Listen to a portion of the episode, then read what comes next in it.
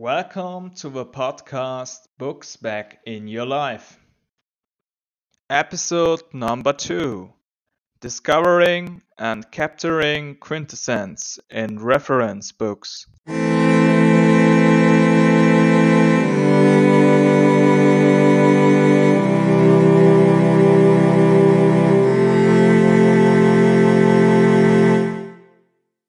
What is active reading and why should you do it? Active reading is when you use pen and paper or other tools to work on the sections of text you read. There are no limits to your creativity. The most common methods are highlighting, summarizing, and writing out quotes.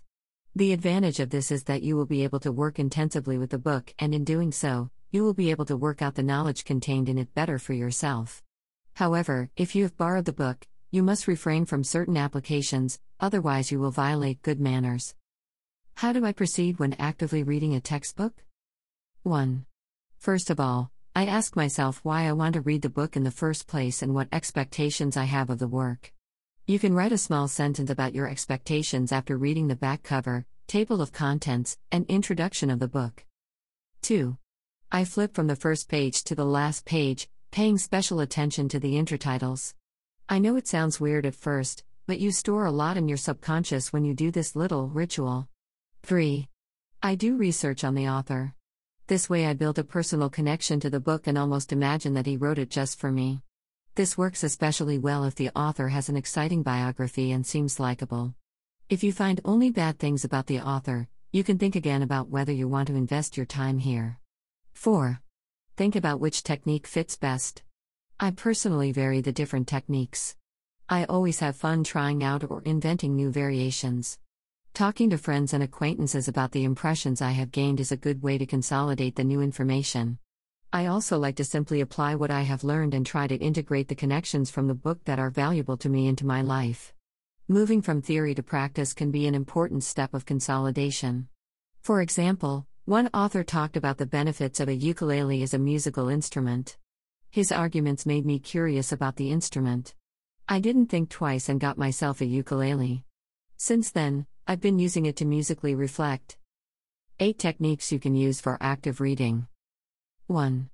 Post it. You can use post its to mark the different sections of the book. To make it clearer, you should write important key points on the post it. You just have to be mindful when toddlers are around. My one year old niece knew no pardon when I read Erich Fromm's To Have or To Be. The beautiful colored slips of paper were scattered all over the living room, only they were no longer to be found in the book. So, when in doubt, always place important books on a higher level of a shelf. 2. Marking Before marking, you should think about your personal system. You can use different colors. For example, you can take one color for good advice, another color for cool ideas you want to try out in your life, yet another for advice you should take especially to heart. The important thing is to create your own system and keep developing it. Personally, I just use one color and highlight all the things that seem important to me. 3. Write out quotes. If I find a sentence particularly good, I write it off. Usually, a book has two to six white pages in the front where you can make notes. Writing in itself and especially by hand helps you to memorize the sentence better. For this reason alone, it is worthwhile to write out a passage from time to time. It is best to write down the chapter and page number next to it so that you can read the quotation in the context of the text if necessary. Summarize key statements. Instead of simply copying a sentence, you can try to find your own words for the content. You can also include your own thoughts. The more you express what you read in your own words, the better you will be able to refer back to it later. In this way, the author's book also becomes the reader's book. 4. Contribute your knowledge. Try writing down your own experiences on the topic of the book. The best thing to do is to write, my own experiences, and get started. Any thoughts that move you can be written down during the reading process. There are no rules. You will be surprised what you will come up with. Flashes of inspiration and, and aha experiences often occur. Create an audiobook. Instead of listening to an audiobook on Audible or on Spotify, you can listen to yourself. You need a room where you feel comfortable and no noise from outside disturbs you. Here, you can read a passage of text aloud and, and record it with your smartphone to listen to again later. It takes some practice, but it also helps you develop a good voice, one that's a pleasure to listen to. Just give it a try with a thin book. Who knows, Maybe you'll become the next Thomas Danneberg or the next Claudia Urbschat-Mingues. You are not allowed to publish your audiobook, because otherwise you would violate copyright. Only you are allowed to use it, for everything else you have to get permission from the author slash publisher. 5. Visual representation, maybe this seems exaggerated? You know the saying, a picture is worth a thousand words. So summarize the book of your choice in pictures if you enjoy it, whether you do it sketchily or with more effort is up to you. Reflect, especially if you have acquaintances who have also read the book, you can debate an exciting book with them and reflect together. In doing so, you may find that each person reflects on the content slightly differently. Through our different perspectives, we can learn from each other and thus develop an ever broader horizon. Near Mount Olympus in Greece. Of course, there will be other ways with which you can actively read. And who knows, maybe you'll use a technique that I haven't even mentioned here. The question now is whether there are also any disadvantages when you switch from normal reading to active reading. Where there is a plus, there is often a minus, and vice versa. Disadvantages of active reading. Once you have chosen a path, you should reflect briefly now and then. Not because you chose the wrong destination at the time, but to steer your course onto a more pleasant path. With new skills, you can constantly adjust your strategy. Here are the disadvantages of active reading 1.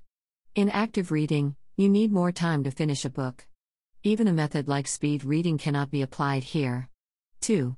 Active reading can be more exhausting than relaxed reading in an armchair. 3. There is a danger of imposing a compulsion on oneself, which in the end takes away the fun of reading. Use Spotify, YouTube, Audible, and Company as supplements. I am convinced that books, whether printed or in the form of ebooks, cannot be replaced. Digital media can be a wonderful supplement. But if you want to build up fundamental knowledge and constantly develop it, you can't get around real literature. And that's mainly because you actively absorb information with books and more passively with podcasts and the like. A book author also has to put in significantly more effort and overcome obstacles in order to write and publish his or her work. The advantage of this is that far fewer bad books with incorrect information end up in the public domain than is the case with YouTube content and the like. Of course, a good quality of digitally prepared information is still not impossible, and certainly many good influencers would not exist if they had had these obstacles. There is always a plus and a minus, as already mentioned. If you have read a good book about fitness training, for example, you can judge much better whether the tips of the influencer make sense or not. You yourself then have a sound knowledge and can thus separate the wheat from the chaff very early on. In this way, precisely because you are reading, you can make much better use of today's media and deepen or supplement what you have learned with their help. And who knows, maybe you'll be able to pass on your skills yourself at some point through podcasting, YouTube content, and the like. If you've built up in depth knowledge in an in demand niche, there's bound to be a high demand for your advice. Your expertise can add valuable value to society. Quintessence Active reading is a technique that anyone can learn and adapt individually for themselves. You don't have to limit yourself to one technique, but can vary and incorporate your own ideas. The best technique is of no use if it takes the fun out of reading. Active reading should be a witty addition and not a torment to the reader. Apply active reading only if it gives you a lasting advantage. In conclusion, I would like to say that personally, active reading has helped me a lot in broadening my horizons. I came up with some of the techniques independently. To me, this is a sign that my creativity and independent thinking have been tremendously stimulated by using active reading. Creativity is difficult to measure and will be one of those things that only people can deliver in the increasingly digitized world of work. By exercising your creativity and creative spirit, you may someday have the chance to do great things like Steve Jobs did during his lifetime. Here's another little task that tests your creativity. Draw the pattern on a piece of paper and try to connect all the dots with four strokes without putting the pen down. Now it's your turn. Your thoughts are welcome in the comments section. Which technique helps you the most? Here are two recommended books. On Self Management, Gary W. Keller and Jay Papasan, The One Thing. Success requires a planned approach and a focus on one thing. A concrete strategy is presented here that will help you become more organized.